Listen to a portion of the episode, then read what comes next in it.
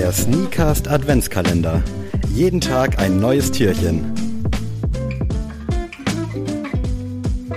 Herzlich willkommen zu einem weiteren Sneakast Adventskalender-Türchen.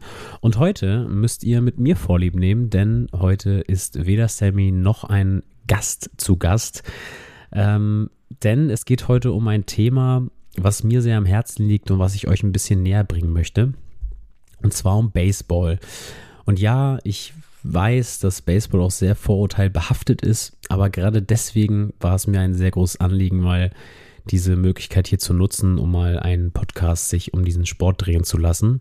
Und nicht nur um den Sport, sondern es soll auch genauso eine Brücke nachher zum Sneaker äh, ge gemacht werden. Also bleibt auf jeden Fall dran. Es gibt auf jeden Fall ein paar kuriose Geschichten und ein paar geile Sneaker. Und ja, wie kam ich zum Baseball? Also Baseball ähm, als US-Sport Nummer 1 habe ich das früher immer so angesehen und fand deswegen US-Sport auch immer ein bisschen skurril. Und dann kam ich ja über den Basketball immer mehr rein ins Geschäft und dann auch über die NFL im Football. Und dann war, die ba war Baseball immer so mit im Vorprogramm, sage ich mal. Also wenn man dann amerikanisches Fernsehen geguckt hat, dann wurde da immer gezeigt, ja, ähm, Coming Soon, äh, Yankees gegen Red Sox und das war ja alles auch schon ein Begriff. Also man kennt das Yankees-Logo, man kennt das Los Angeles Dodgers-Logo und auch einige Namen sind so ein, ein Begriff, aber so richtig auseinandergesetzt hat man sich, habe ich mich bis dato auf jeden Fall nicht mit Baseball. Und dann habe ich mich, glaube ich, 2012, 2013 irgendwann mal dazu entschlossen, okay, ich gucke jetzt mal ein Spiel und habe wirklich gar nichts verstanden. Und das ist, glaube ich, auch das große Problem für uns Europäer wenn wir da ohne Regelheft am Fernseher sitzen, wird das, glaube ich, erstmal sehr schwierig. Mittlerweile gibt es aber schon ziemlich geile Tutorials und sowas und im Großen und Ganzen kann man sagen, es ist Brennball mit mehr Regeln. Aber wer Brennball in der Schule gespielt hat, versteht das Grundprinzip von Baseball. Und ja, ich habe mich immer mehr in diesen Sport verliebt, hatte ihn auch kurzzeitig schon aus den Augen verloren, aber jetzt die letzten zwei, drei Jahre wieder intensiv und jetzt seit knapp fünf Monaten spiele ich sogar selbst aktiv hier in Flensburg und äh, habe deswegen jetzt auch nochmal eine ganz andere Seite des Baseballs kennengelernt und lieben gelernt.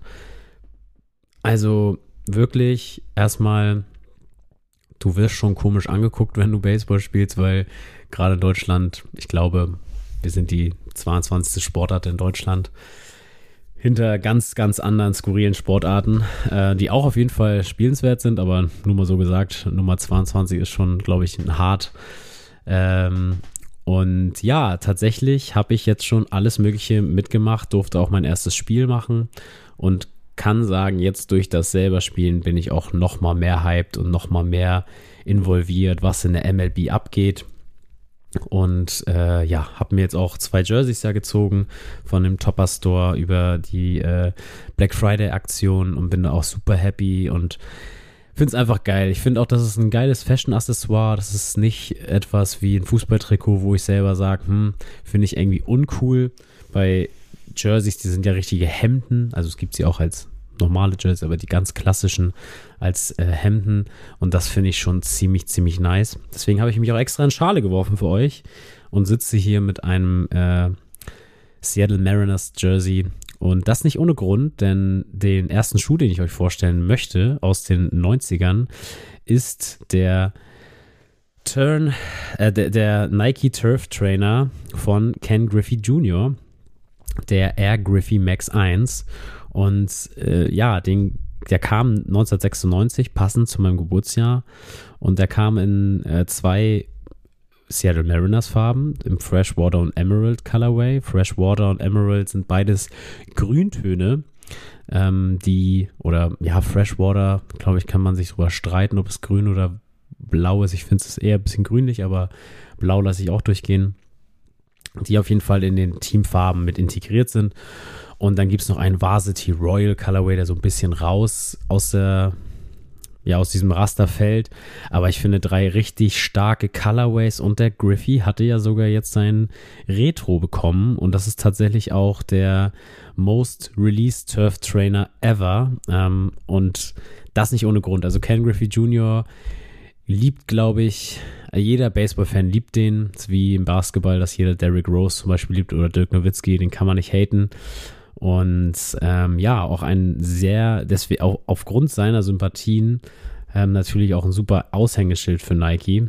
Ähm, aber tatsächlich zu der Zeit war es nicht das einzige Aushängeschild, was auch ein Signature-Schuh bei Nike bekommen hat, sondern es gab auch den Air Trainer bei Bo Jackson. Und den finde ich wirklich tatsächlich, ich bin ja kein Fan vom Air Trainer, aber in der Form finde ich ihn irgendwie ganz spannend. Er hat vorne nicht diese, diesen Klettverschluss über, über den Spann, sondern hat hier, er kommt ohne das Ganze und hat hier ein paar, ja, mehr Detailversessen, ein bisschen, bisschen, äh, ja, aufploppende Farben noch mit aufgegriffen. Und finde ich auf jeden Fall passt auch wieder in dieses, also beide Schuhe bisher schreien für mich wirklich nach 90er Jahre und ich finde, man merkt auch, die beiden Schuhe kann man auf jeden Fall zum Baseball anziehen. Und äh, ein Spieler, den ihr auch kennen müsstet, der äh, aus der NFL wohl eher bekannt ist, ist Dion Sanders. Und Dion Sanders, wissen vielleicht viele gar nicht, ähm, hat neben der NFL auch in der MLB nebenbei gespielt. Und es kam sogar dazu, dass er der erste Athlet aller Zeiten ist, der in einer Woche einen Home Run in der MLB und einen Touchdown in der NFL erzielt hat. Und das zeigt mal, was das für ein absurder Athlet einfach war.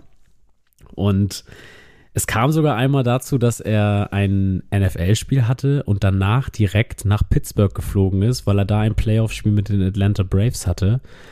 Er wurde zwar nicht eingewechselt oder er durfte gar nicht spielen äh, für die Braves, aber alleine der Fakt, dass er an einem Tag fast für zwei der größten Sportligen der Welt äh, aufgetreten wäre oder auf jeden Fall ja nominiert war für den Kader, das ist ja schon, finde ich, ein absurder Fakt genug. Und auch er hat seinen Signature-Schuh bekommen. Und ich rede jetzt so viel von den 90ern, weil tatsächlich in der heutigen Zeit es wenig bis gar keine Signature-Schuhe in der MLB mehr gibt. Und da habe ich mich tatsächlich als Fan gefragt, wieso? Hm, denn es gibt auf jeden Fall mittlerweile sehr große Superstars, die auch wirklich Glanz und Glamour, sage ich mal, zur äh, MLB bringen. Da haben wir einmal zum Beispiel den Fernando Tatis Jr., den hatte ich ja auch schon mal in der Podcast-Episode erwähnt, dass der bei Adidas rausgekickt wurde. Der hatte ja schon fast, sag ich mal, seinen eigenen Signature-Schuh.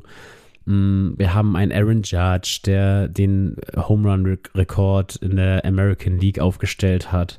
Wir haben einen Shohei Otani, der ein Pitcher ist und gleichzeitig Hitter, also der sowohl offensiv als auch defensiv einer der besten Spieler der ganzen Liga ist und auch als Japaner ja da auch nochmal einen riesen Markt eigentlich eröffnet für jede Brand.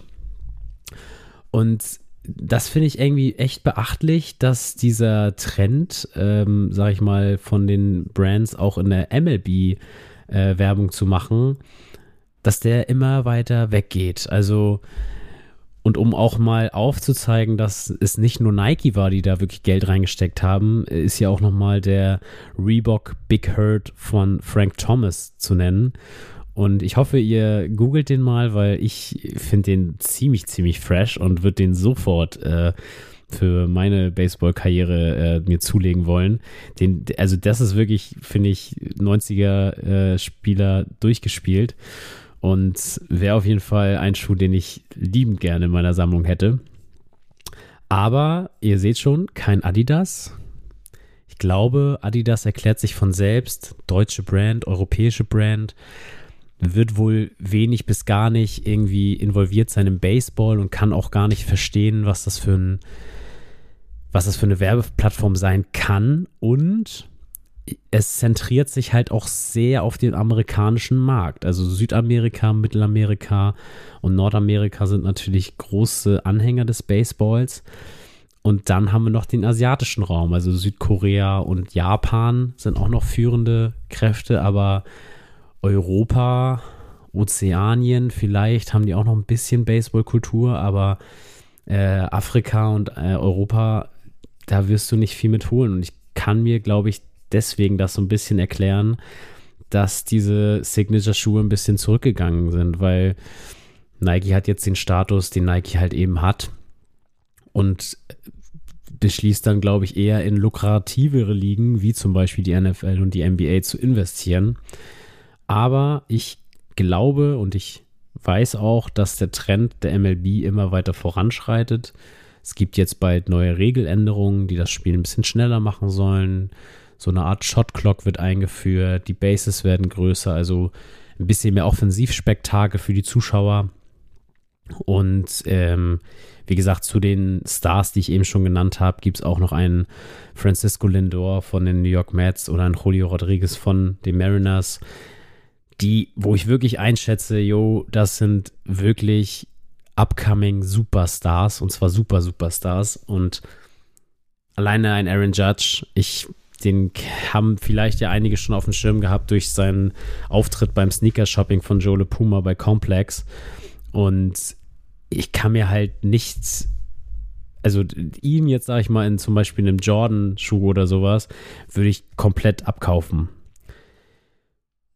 Bevor jetzt einige aufschreien, die vielleicht Yankee-Fan sind oder so, natürlich gab es auch den Derek Jeter, der bei Jordan ja auch war. Und äh, wer zu dem Thema vielleicht mehr hören will oder sehen will, dem sei die Serie The Captain, die Doku-Serie auf Disney Plus ans Herz gelegt. Ähm, der hatte ja auch sein Air Jordan 11 bekommen. Finde ich auch einer der schönsten Jordans aller Zeiten. Aber so ein richtiger Signature-Schuh ist da meines Wissens nicht bei rausgekommen. Und das, obwohl Michael Jordan ja selber äh, in der MLB kurzzeitig war. Und äh, auch da sei vielleicht ein Vorteil, wenn wir schon hier in der Folge ein bisschen Vorteile aufgreifen, äh, gesagt, dass Michael Jordan jetzt kein schlechter Baseballspieler war. Das wurde natürlich bei, ähm, bei Space Jam ein bisschen, ja, ein bisschen überspitzt dargestellt und natürlich hat er auch keine große Karriere bei den Chicago White Sox hingelegt. Aber man muss mal einfach sehen, also so ein Dion Sanders, der einfach in zwei Ligen äh, am Start ist oder ein prominentes Beispiel wäre jetzt Kyler Murray, der in der NFL spielt bei den Cardinals und auch in der MLB gedraftet wurde oder hätte auf jeden Fall seine MLB-Karriere auch starten können. Das sind aber absolute Ausnahmen und Michael Jordan hat es sogar so geschafft, dass er in den Farmligen, also sozusagen in, den Reserveteams oder in U23, kann man schon eher sagen, äh, spielen konnte und auch ein paar MLB-Spiele gespielt hat. Und natürlich war er jetzt nicht der Michael Jordan, den man sich jetzt erhofft hatte durch seine Bulls-Zeiten im Basketball. Aber auch er hat auf jeden Fall ähm, seinen Fußabdruck da hinterlassen.